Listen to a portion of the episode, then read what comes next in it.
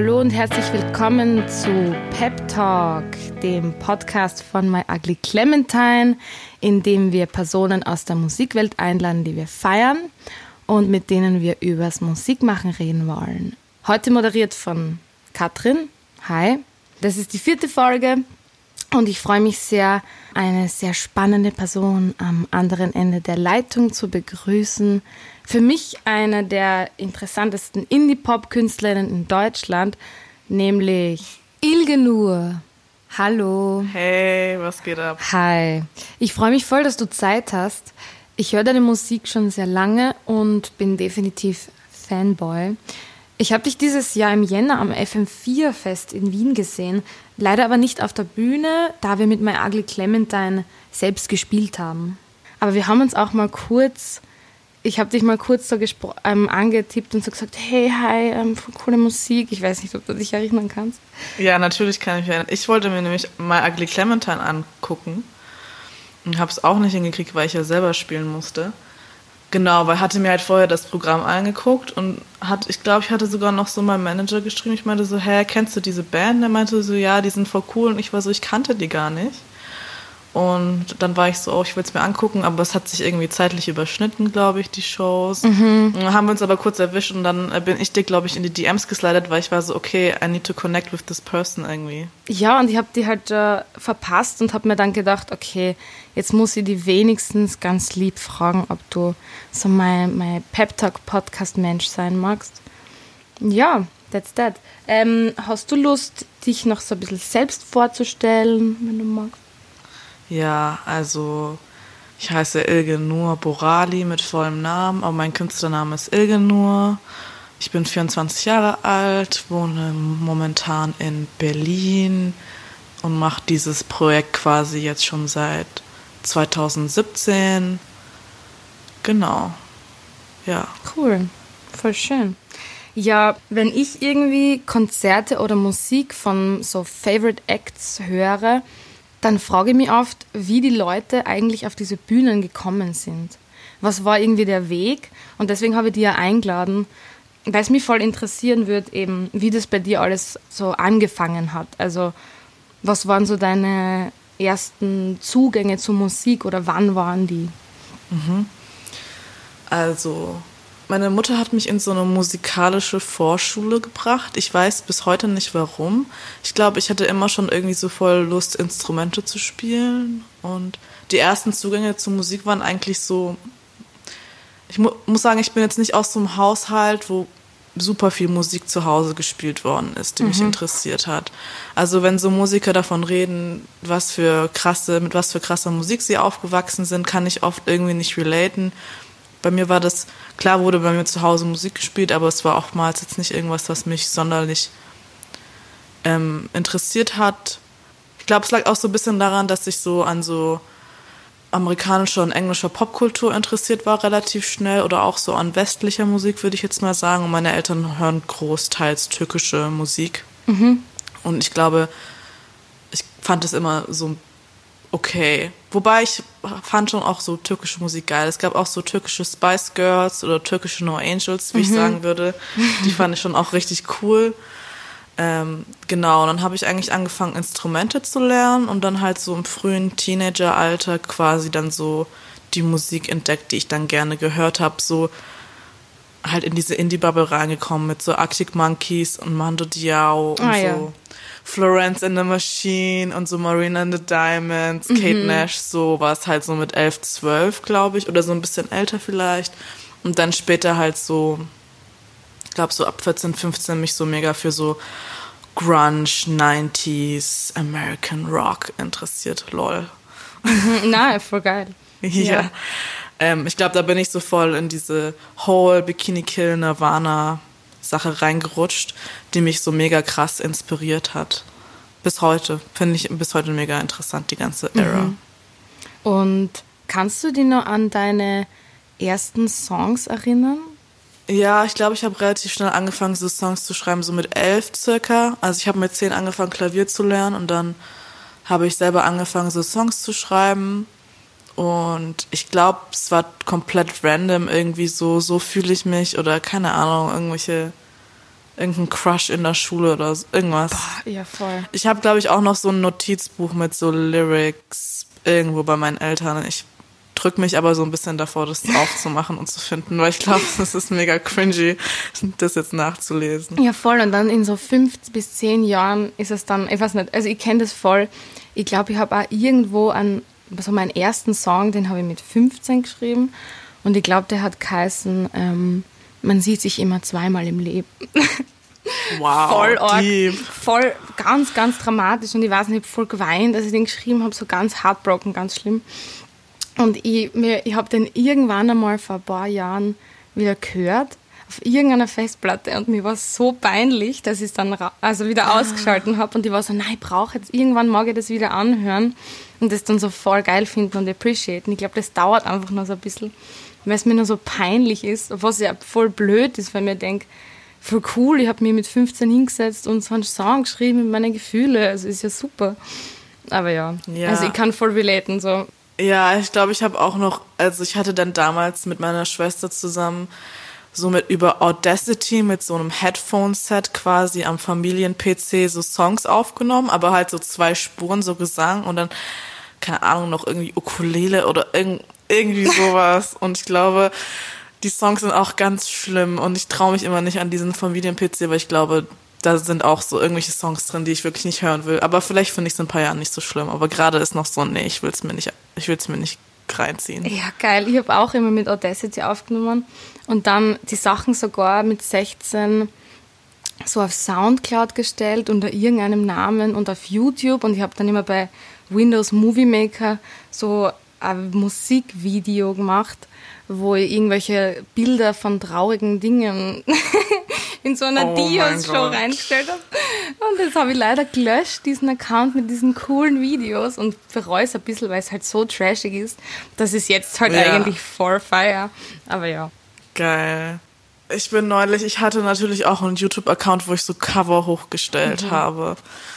Und ich bin da neulich drauf und das fand ich, das fand ich schon nicht mehr so cringy, aber es war auch so ein bisschen lustig, das anzugucken, weil in den Videos bin ich so 14 bis 18, glaube ich, und cover halt so Songs mit Bass und Gitarre und ich habe die dann halt diese Videos waren halt voll lange auf YouTube und ich habe die dann natürlich als so meinen ersten Song offi officially released habe, habe ich diese ganzen Videos auf privat gestellt, also man findet davon auch nichts mehr.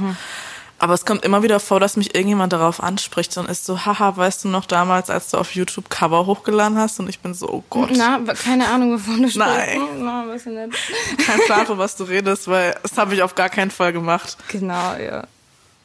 Wie war das dann, dass du das erste Mal eben auf einer Bühne gestanden bist und es so war, dass du gesagt hast, ja, okay, ich stelle mir da jetzt mal worauf und mache jetzt mal mein Ding in, in der Branche.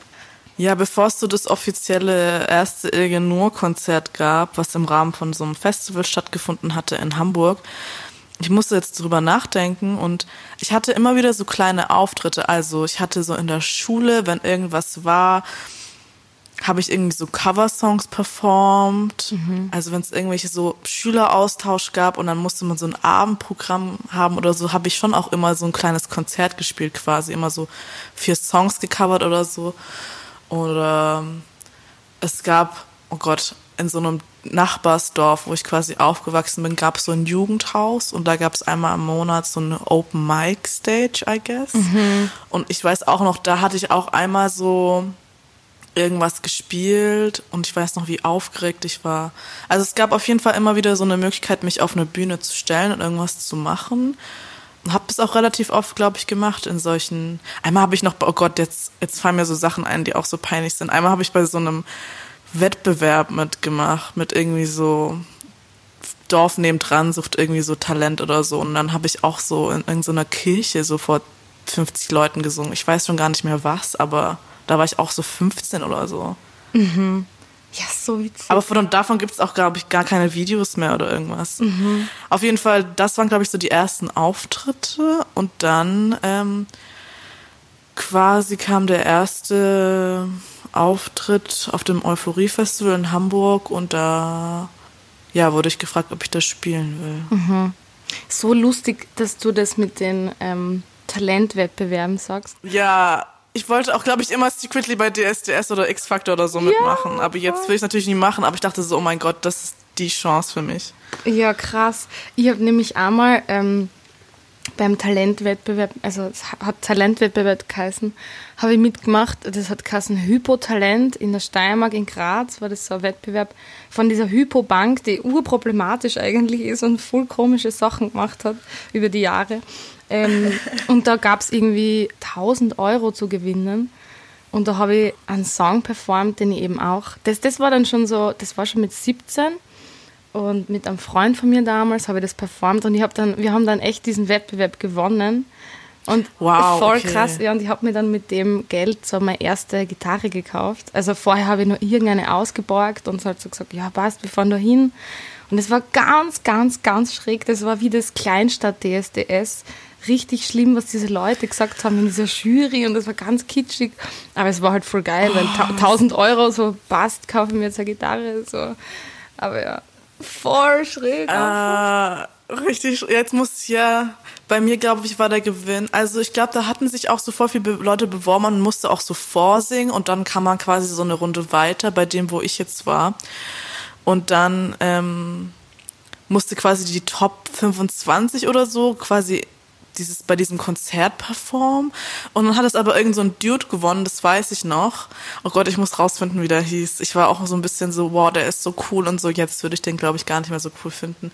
aber der Gewinn war, glaube ich, dass man quasi ähm, eine EP aufnehmen kann. Also halt irgendwie so Studio mhm. plus Produzent oder so, was halt auch voll cool ist, weil es kostet einfach mega viel Geld, ne? Mhm.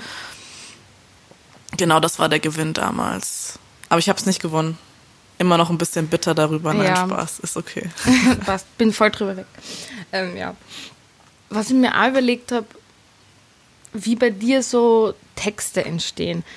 Bist du, bist du so Notizzettelmensch und hast dann so tausend Notizzettel überall liegen oder bist du so ja, Sprachmemo ins Handy und du hast voll viele Dateien, die du dann irgendwann anhörst?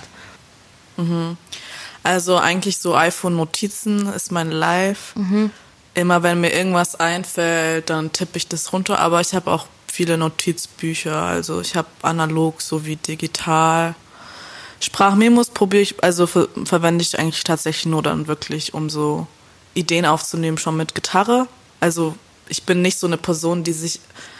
Es gibt voll viele Leute, die schreiben irgendwie einen Text und dann denken sie, es ist eine Gesangsmelodie aus und dann nehmen die die auf. Ich habe das irgendwie überhaupt nicht. Ich habe das Gefühl, die Gesangsmelodie kommt bei mir immer automatisch, sobald ich irgendwie Gitarre spiele. Mhm. Ähm, genau, aber Texte schreibe ich eigentlich meistens auf dem Handy, iPhone-Notizen oder auf dem Computer oder halt analog und dann eigentlich immer, sobald mir irgendwas auf dem Herzen liegt. Keine Ahnung. Es kommt immer sehr natürlich. Ja, voll. Setzt du die denn so hin bewusst und versuchst manchmal auch was zu schreiben oder kommen die Ideen bei dir eh alles von selbst? Äh, unterschiedlich. Also in letzter Zeit zum Beispiel bin ich eher so, hm, mir fällt was auf der Gitarre ein und dann ist so, okay, jetzt muss ich mir Gedanken um den Text machen. Aber ich habe auch manchmal so einen Text und bin dann so, okay, ich muss da eine Gitarre draufschreiben. Oder es kommt beides gleichzeitig. Ähm, es kommt eher so natürlich bei mir, beziehungsweise jetzt die letzten Wochen war irgendwie nicht so viel los und dann habe ich mich so selber ein bisschen fertig gemacht und war so, warum kommt da jetzt nichts? Ja. Und man will es jetzt auch nicht erzwingen und dann hockt man sich so hin und dann versucht man es zu erzwingen und dann kommt doch mal was Gutes bei rum. Ich habe das Gefühl, irgendwie habe ich da jetzt auch nicht so die Antwort für. Manchmal erzwinge ich es auch ein bisschen und dann es gab auch so ein paar Songs, die habe ich so ein bisschen erzwungen und die sind am Ende auch echt gut geworden. Also auf dem Album zum Beispiel war so, okay, da fehlen jetzt noch ein paar Songs und dann war ich so, okay, ich hock mich jetzt hin und schreibe Songs. Und dann habe ich zum Beispiel so Songs geschrieben wie Nothing Surprises Me, ah, was auf dem Album drauf ist.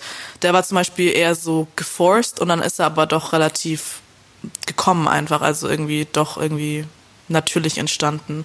Ähm, aber da war ich, da habe ich mich hingeguckt und war so, okay, heute muss ich mal einen Song schreiben und dann habe ich Nothing Surprises Me geschrieben. Ah, voll schön. Cool. Ja.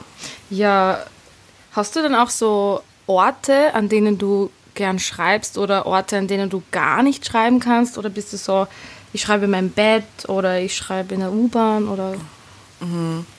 Ich glaube schon Bett mhm. hauptsächlich. Mir fallen super oft Sachen unter der Dusche ein, mhm. also auch so Texte und dann versuche ich die mal aufzuschreiben, sobald ich rausspringe. Genau.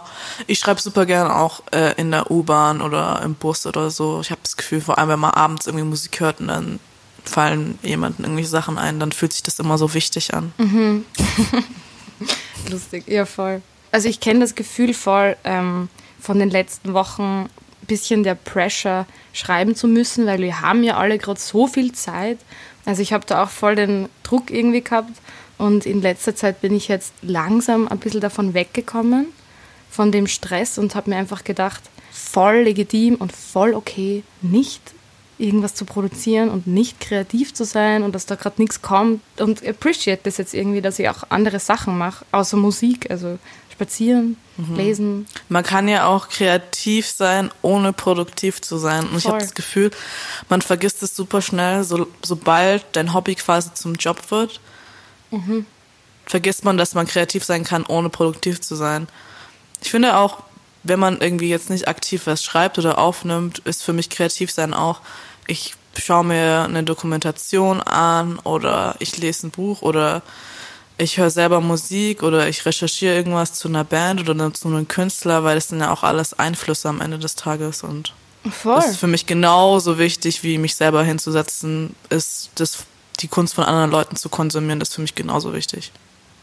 Vor allem habe ich das Gefühl, es ist super, ich weiß nicht, wie es dir geht, aber mir fällt es schwer, Musik zu schreiben, wenn bei mir gerade nicht viel abgeht. Mhm. So, ich muss halt irgendwas Persönliches haben, was bei mir gerade passiert, um das zu verarbeiten in Songs und in den letzten Wochen nicht so viel passiert ist, fällt es mir auch schwer, irgendwas darüber zu schreiben, weil dann habe ich wieder angefangen, so Songs zu schreiben, wie ich in meinem Bett hocke und nichts auf die Reihe kriege. Und dann war ich so, irgend, du hast schon ein Album darüber geschrieben, wie es ist, depressiv in seinem Zimmer zu hocken. Muss jetzt kein zweites schreiben, weißt du, was ich meine? Talking about Inspiration. Großartige Überleitung zu meiner nächsten Frage. Ähm, weil du vorher schon ein bisschen davon erzählt hast, war dein Zugang zur Musik eigentlich Autodidakt oder hast du mal ein bisschen Musiktheorie gelernt? Mhm. Also ich hatte Unterricht nur bei Klavier, also Klavierunterricht und halt Musikschule, also Musikunterricht in der Schule. Und das war's auch. Also Gitarre habe ich mir selber beigebracht und ich spiele ein bisschen Bass, aber auch nicht, nicht wirklich gut. Also gefühlt so wie halt Gitarristen Bass spielen. Aber ich will mich auch nicht so runterreden, aber auch meine Gitarrenskills sind sehr beschränkt dafür, wie lange ich schon spiele. Aber ich versuche da auch nicht so an mir, also so gemein zu mir selber zu sein. Also ich kann Gitarre spielen, ist jetzt nicht mega krass, aber es reicht dafür, mich auszudrücken. Und klar werde ich auch immer besser und das ist auch cool so. Und wenn ich auch mehr üben würde, wäre ich auch schneller besser geworden. Aber ich bin halt auch einfach faul und das ist auch okay. Ähm, und ich habe jetzt vor, also neulich angefangen, auch Schlagzeugunterricht zu nehmen. Ah, geil. Also zum ersten Mal wieder, dass ich Unterricht habe, weil da dachte ich mir so, ähm, da fände ich es tatsächlich irgendwie cool, Unterricht zu haben, einfach weil es so komplett anders ist wie Gitarre spielen oder Bass oder Klavier. Mhm. Und ich da so ein bisschen, schon so Learning by Doing, aber auch so, mich würde schon auch so ein bisschen die Theorie interessieren. Ich meine, es geht ja auch so super viel um so Takte und ja, wo setze ich am besten welches Teil vom Schlagzeug ein. Ist schon nochmal was anderes als Akkorde spielen, habe ich das Gefühl. Mhm. Ich weiß nicht, wie du das siehst als Schlagzeugerin. Ja, voll. Ähm, auf Instagram habe ich das auch gesehen letztens, dass du irgendein, oder ich weiß nicht, ob das ein Projekt ist oder was auch immer, in dem Proberaum, wo du auch mhm. Schlagzeug gespielt hast. Und habe mir auch so gedacht, yeah, so geil. ja. Ich wollte eigentlich schon immer Schlagzeug spielen. Ich glaube, es war von Anfang an mein Wunschinstrument. Und dann durfte ich es aber nicht. Wieso? Aus den typischen, typischen normativen Gründen von ist zu laut und äh, ist zu männlich, glaube ich, war schon so ein bisschen ja, spiel doch lieber Klavier oder, keine Ahnung, Harfe oder Geige oder so. Also es ist halt einfach Querflöte, irgendwas, irgendwas ja. Schönes, Feminines. Nein. Genau. Ähm, ich glaube, das mussten sich echt viele Leute anhören, leider. Aber jetzt, zehn Jahre später quasi, von meinem Wunsch bin ich so, fuck it, ich bin 24, ich will das Schlagzeug lernen. Ende der Geschichte. Voll. Also ich habe Schlagzeug angefangen, als ich sieben war. Und das war, ich glaube, ich hatte eine romantischere Vorstellung von dem, als wie es dann war, weil, also meine Mutter hat quasi zu mir gesagt, hey, ich durfte nie Schlagzeug spielen, weil ihre Mutter, meine Oma, hat halt immer gesagt, ja, das gehört sich nicht für Mädchen und du musst Klavier spielen. Ebenso der Klassiker. Ja, genau. Ja, Genau. der Klassiker. Und dann hat meine Mutter zu mir gesagt, ja, aber und weil ich das nie konnte, jetzt sollst du das mal probieren, weil das passt dir vielleicht voll gut. Und dann Auch ein hat, bisschen Pressure. ja, genau, so ein bisschen eh so lieb gemeint, aber dann doch so, na, will ich überhaupt? Und dann hat sie mich halt reingesetzt in diese Musikschule, dann hab ich, war ich halt sieben und habe dort, oder sechs sogar, ich weiß nicht. Und wow, super jung. ja, voll jung. Und dann habe ich halt, das war voll der komische Schlagzeuglehrer, so ein ganz alter Dude, der ganz alte Methoden angewandt hat. Und ich habe vier Jahre lang nur Märsche gespielt, also so Blaskapellenmusik, aber so österreichische alte Blaskapellenmusik. Wow. Also nicht so irgendwas Cooles, sondern so fucking langweilig. Und ich, ich dachte aber halt, so läuft's, weil das ist halt dann Du bist halt auch sechs oder sieben Ja, und bist voll. so, I guess, was soll ich jetzt auch, was habe ich jetzt auch einen großen Plan? Und deine Eltern schieben wahrscheinlich auch super viel Geld in das ganze Ding rein. Ja, voll. Wie gemein ist es? Und es hat, es hat schon mega Spaß gemacht, aber wenn ich jetzt drüber nachdenke, boah, ich hätte so viel coolere Sachen am Schlagzeug lernen können in diesen Jahren.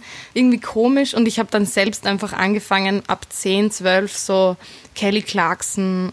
Geil, Kelly Clarkson, Because of You. Ja, genau, das ganze Album eigentlich, das war immer so mein Album. Geil.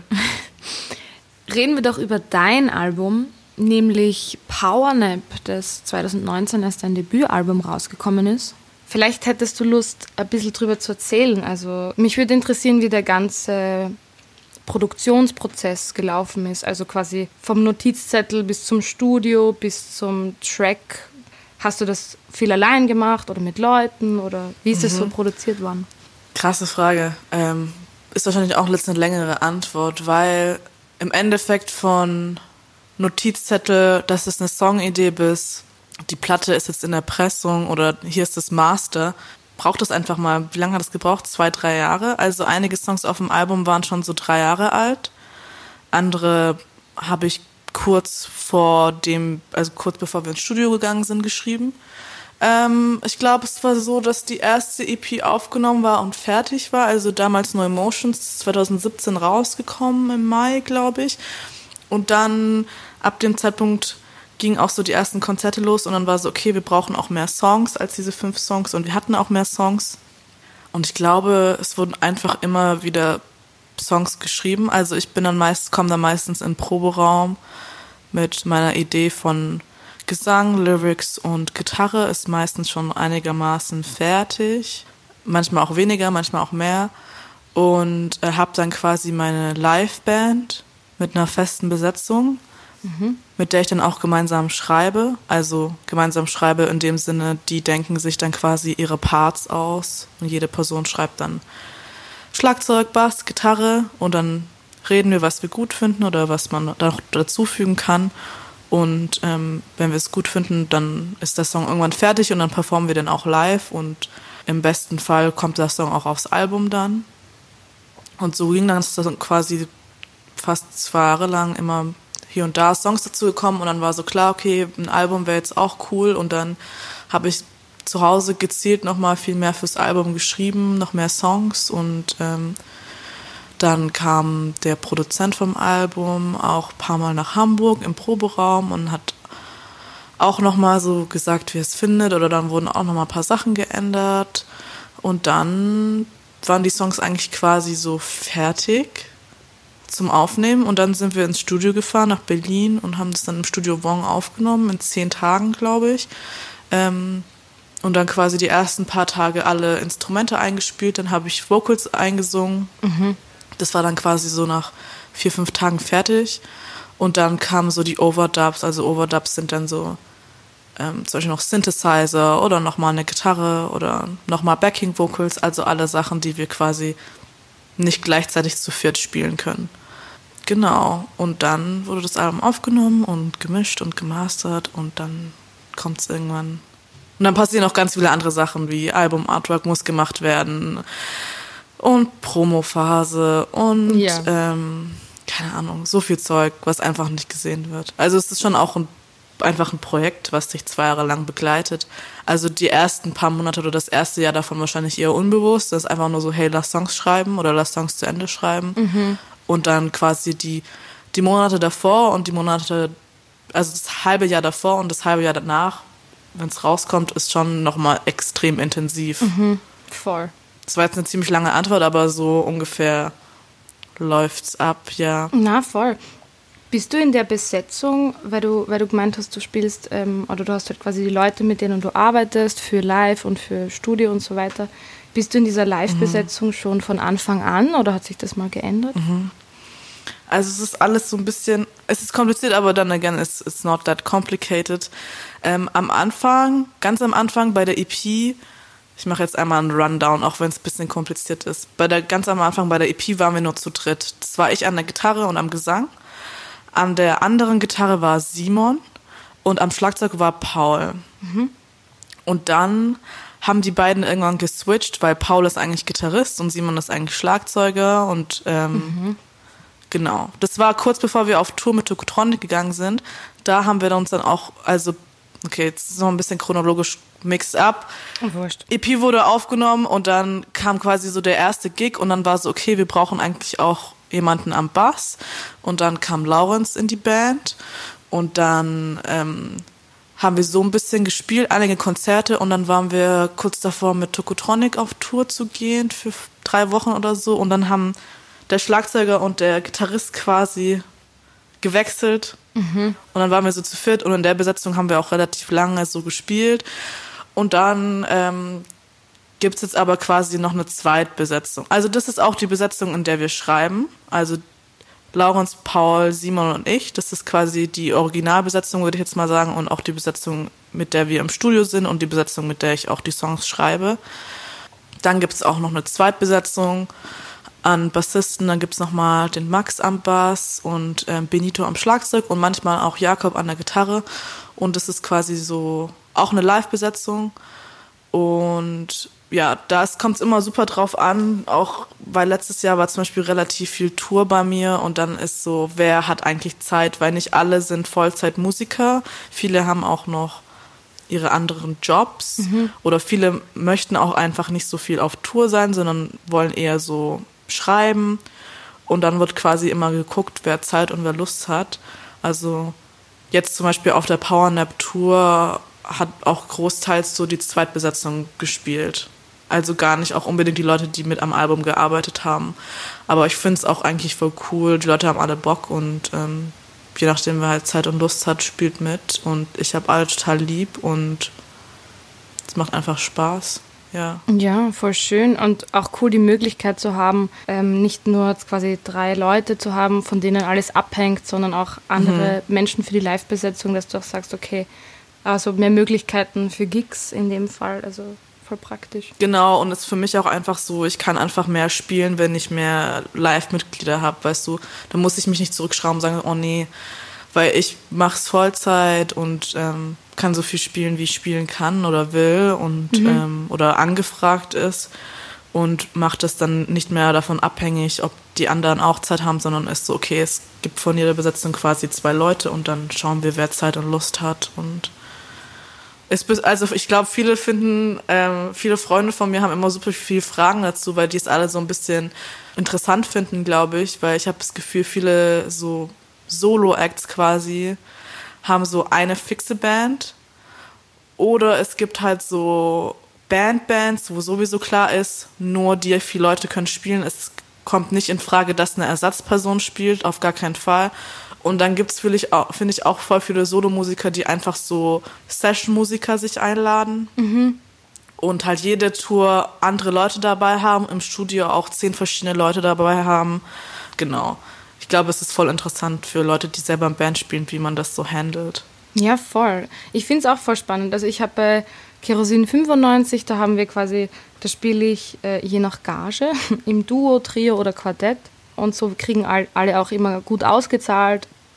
Das finde ich auch immer voll wichtig, weil wenn dann irgendwelche riesigen Bands da sind, die alle super klingen, frage ich mich voll oft so, okay, geht es allen damit gut finanziell oder werden alle gut bezahlt oder wie läuft das? Ich finde das spannend, weil es da so viele Möglichkeiten gibt. Eh wie du sagst, auch mit diesen Session-MusikerInnen, wo dann immer andere Leute sind, auch. Also ich könnte mir auch so Session-Musiker nicht leisten, muss ich ehrlich sagen. Mhm. Also wir haben auch jahrelang gespielt, da hat keiner von uns irgendwie eine Gage ausgezahlt bekommen, die ersten paar Jahre. Mhm, ja. Oder immer noch teilweise, also jetzt nicht bei allen Shows, aber manchmal spielt, also ich habe das Gefühl, manche Leute vergessen das irgendwie oder haben nicht so die Relation dazu. Man spielt irgendwie eine Show. Keine Ahnung, man denkt erst, es ist super viel Gage. Und dann ist aber so, okay, aber ich muss jetzt hier meinen Drummer bezahlen und hier meinen mein Mischer und dann haben wir das Auto noch gemietet, kostet auch 80 Euro am mhm. Tag und dann ähm, muss noch getankt werden und dann, keine Ahnung, muss hier oder das gemacht werden. Snacks und, auf der Tankstelle. Ja, Snacks auf der Tankstelle. Es bleibt immer nicht so viel dann am Ende wirklich übrig. Ich habe das Gefühl, Leute haben einen falschen Eindruck von, wie viel MusikerInnen verdienen. Also Voll. so in die, in Deutschland würde ich jetzt mal sagen. Ich glaube, das ist nochmal eine ganz andere Nummer. Wenn du jetzt Hallen füllst und ein Popstar bist, ich glaube, dann kriegt dein Session-Musiker bestimmt auch ein Taujahr am Abend, aber ja. Ja, voll. Ich finde es auch immer wieder spannend, wie das Leute, die nicht in dem, in dem Business arbeiten, so wahrnehmen, diese Rockstar-Vorstellungen haben von Geld, wo ich auch so bin, so, wow, nein, also ich schaue, dass ich irgendwie damit über die Runden komme und das funktioniert gut, ja. aber es ist so viel Arbeit. Also für, ein, für 40 Minuten auf der Bühne ähm, sitzen wir dann halt meistens, keine Ahnung, 60 Stunden die Woche am Laptop und beantworten irgendwelche Sachen. Und es ist halt ja. so viel Büroarbeit. Also ja, und was ich auch voll interessant finde, auch dieses ähm, es gibt keinen Unterschied mehr zwischen was ist Arbeit und was ist Freizeit, mhm. weil irgendwie arbeite ich die ganze Zeit, aber irgendwie arbeite ich die ganze Zeit auch nicht. Es ist so ein bisschen so, wann arbeite ich eigentlich und wann arbeite ich nicht? Also abgesehen davon von, ich spiele jetzt ein Konzert oder ich nehme ein Album auf, klar, das ist auf jeden Fall Arbeit. Aber jetzt, wenn ich zu Hause schreibe, fühlt sich das jetzt nicht unbedingt wie Arbeit an. Aber dann, wenn ich vom Laptop hocke und wieder Spuren aufnehme, fühlt sich doch irgendwie wie Arbeit an. Und dann mhm. ist so ein bisschen, also diese konkrete Linie verfällt halt irgendwann. Und ich finde, man muss damit erstmal irgendwie umgehen. Mhm, voll. Das ist auch voll der Prozess es ist, glaube ich, nicht so ein Job, wo nach außen vielen Menschen klar ist, was da für Arbeit dahinter ist. Oder es wird, mhm. weiß ich nicht, das findet man ja auch selbst heraus, wie man arbeitet und wie es am besten passt. Oder mhm. wie man nicht ins Burnout kommt. Finde mhm. ich auch schwierig. Die Zeit, ja, ja jetzt gerade zum Beispiel, die Quarantänezeit hilft mir voll wieder, den Gedanken zu haben, so, hey, eigentlich will ich gar nicht nur arbeiten, jeden Tag. Ich will auch mal nicht arbeiten. Ja, ich habe neulich irgendwie irgendwas gesehen von, irgendjemand wurde so gefragt, was ist dein Traumjob? Und dann war so die Antwort, ich träume nicht von Arbeit. Mhm. Fand ich mega nice. Voll. Was mich auch noch interessieren würde, wäre, was im Moment Themen sind, die dich beschäftigen oder interessieren. Beziehungsweise, falls du schreibst, worüber schreibst du gerade so? Äh, ich gucke gerade super gerne so Dokus über Psychedelics an. Mhm. Auf Arte, zufällig? Äh, ich habe jetzt zwei auf Netflix angeguckt, aber ich habe Bock, mehr Sachen anzugucken, einfach weil, ich's, weil ich die Visuals nice finde, weil es mich auch interessiert. Und ich bin eigentlich in so einem voll Post-Urlaubstunnel. Also vor der Pandemie war ich fast zwei Monate lang in Los Angeles. Mhm, cool und musste halt anderthalb Wochen früher gehen, weil halt Corona angefangen hat. Aber ich war, hab, bin eigentlich am 1. Februar rübergeflogen und es war auch so, oh, ich wollte schon immer dahin und das war schon immer so der Traum, mal dort zu sein. Mhm. Und ähm, das letzte Jahr war auch so anstrengend mit Album und Tour und so. Und deshalb dachte ich mir jetzt so einen langen Urlaub, so zwei Monate LA, ich, wird mega geil. War auch einfach, hab Zeit meines Lebens dort gehabt, habe mich aber auch krass irgendwie verliebt. Also nicht in jemanden, aber einfach so in alles dort. Mhm. Also klar gibt es auch voll viele negativen Seiten und äh, abgefuckten Seiten, vor allem USA und aber auch LA, aber hatte einfach mega die schöne Zeit, konnte da voll so mit Natur connecten und voll viele neue Leute kennenlernen und habe auch das generell das Gefühl gehabt, dass ich jetzt so mehr Musik verstehe, die aus diesem ganzen Kalifornien-Dunst rauskommt, weil es ja schon auch irgendwie ein Thema ist, was immer wieder in vor allem so in Rock-Songs vorkommt. Mhm. Habe ich das Gefühl, so Kalifornien, so und ähm, ja, ich denke voll viel so über LA nach und Kalifornien und schaue mir auch so Filme dazu an oder mache irgendwelche Researches und ähm, habe auch sehr viele Songs über die Zeit geschrieben einfach. Mhm, voll schön. Das ist auf jeden Fall gerade was, was mich beschäftigt und worüber ich viel nachdenke und auch worüber ich viel schreibe, weil ich einfach viele Orte da kennengelernt habe, die ich einfach voll schön fand, die ich einfach total vermisse und auch Leute und ähm, mhm. Ich sitze auch in meinem Zimmer und höre Lana Del Rey und weine. Nein, Spaß, aber so. Von der schönen Nostalgie kommen wir wieder zurück zum Songwriting. Welches Songwriting von welchen Artists feierst du denn gerade sehr? Ich bin so, du kannst nicht schon wieder über Harry Styles reden. Ah, geil. Ich bin gerade super im Harry Styles ähm, Tunnel. Also ich finde auch dieses Fine Line Album, was er gerade rausgebracht hat, super gute Verbindung zwischen Pop und Rock. Was ist das 2020 und wie kann das im Mainstream auch stattfinden, so wie er es gerade macht? Wenn ich was fragen darf, hast du mich erinnert deine Musik voll oft auch an Big Thief? Ey, Big Thief ist auf jeden Fall gerade so, habe ich auch vorhin in der Küche gehört. Ich kenne nur so vier Songs von denen und ich fühle die einfach so arg. Ich muss mich auf jeden Fall mehr einarbeiten in die Alben und Songs und auch die Band, weil ich weiß gar nicht so viel über die. Ich finde die mega geil. Ich habe mir neulich so eine Live-Performance von denen angeguckt. Die haben auch so eine Energie mhm. irgendwie. Es ist noch mal viel krasser als auf dem mhm. Album. Ähm, ich liebe halt diesen Shark Smile Song und diesen Not, den Not Song, den mhm. liebe ich. Boah, ja voll. Es gibt auch eine, ist es eine KXP Session vom Song Not? Nee, es, also, es war keine KXP Performance, aber sowas in der Art, wo ich meinte, wo sie dann auch so, die Sängerin auch so komplett ausbricht und so anfängt zu schreien. Mhm während diesem Not-Song. Und es ist einfach nur, man kriegt da einfach nur Gänsehaut. Ja, voll. Ähm, Sophie von My Ugly Clementine ist nämlich auch großer Fan von Big Thief und hat mir diese Session geschickt von dem Song, diese Live-Session und hat so gemeint, boah, du musst dir das anhören, das ist mhm. so krass, die Energie. Und wir yeah. sind sowieso, also ich glaube, die ganzen Clementines sind sowieso voll die Big, Big Thief-Fans. Und ich weiß nicht, was es ist, aber ich habe so viel mit dem Powernap-Album relaten können für mich hat sich da so viel verbunden und deswegen habe ich mir gedacht, ob du die Band wohl kennst. Cool. Ich kannte die zum Zeitpunkt von den Powernap-Aufnahmen, kannte ich Big Thief, glaube ich, noch nicht. Also ich kenne die noch nicht mhm. so lange. Aber ich finde da auch die Arrangements, ich finde die Drums geil, ich finde find den Gesang halt super, die mhm. Texte. Ich weiß nicht, ich höre das super viel, wenn ich rumlaufe. Vielleicht gehe ich nachher auch eine Runde spazieren, höre Big Thief, weil ich finde es einfach mega nice. Ähm, ja, ich weiß nicht, ich habe zum ersten Mal diesen Shark Smile Song gehört und war einfach nur so. Und ich, und ich glaube, die Sängerin oder die Person in der Band, wo singt, ist auch queer. Also so wie ich es jetzt von den Texten rausgelesen habe. Mhm. Ähm, correct me if I'm wrong. Und dann ist man auch direkt, habe ich immer das Gefühl, nochmal so extra verbunden, weil man ist. Ja, okay. voll, das ist bei mir auch so. Ja, ist jetzt so kein Song über so ein Dude, ja, weißt du? Voll. Das ist, ähm, die Person von Big Thief heißt Adrian Lenker und Adrian Lenker macht auch mhm. Solo-Sachen, also unter Anführungszeichen, auch mit Band ah. und so. Das ah. musst du dir unbedingt mal reinziehen.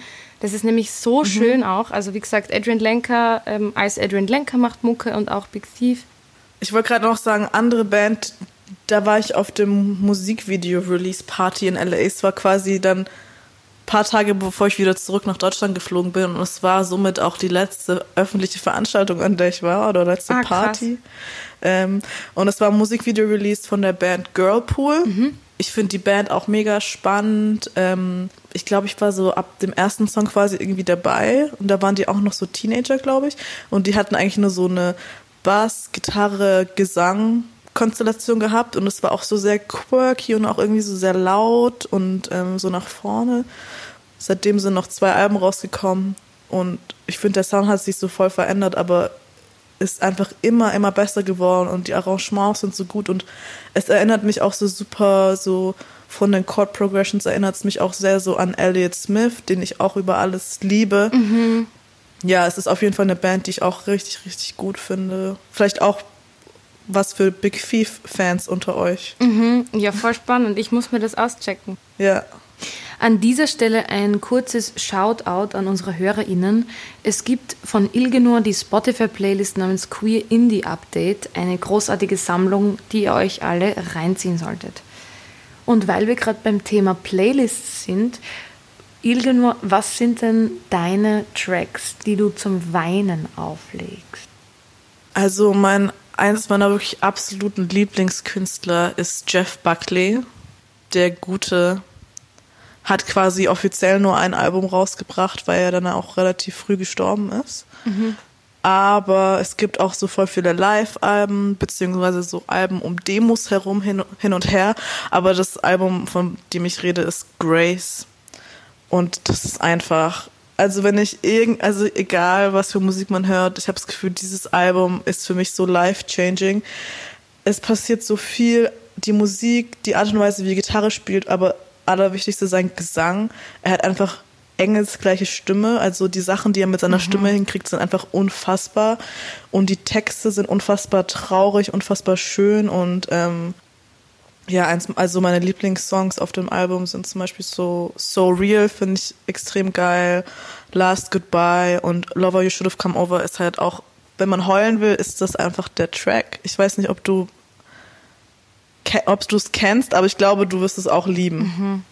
Ja, ich ist einfach ein Künstler, der mich immer wieder komplett fasziniert. Also ich höre so die Musik und ich werde einfach in so eine komplett andere Welt reingesogen und ich finde das einfach mega geil. Mhm. Ja. Was hörst du denn gern zum Weinen? Also was ich voll viel gehört habe, auch abgesehen von Big Thief, Paul, weißt du, so der Song ist so so instant. Ja. So ganz arg. Also da brauche ich circa zweieinhalb Sekunden und alles rinnt.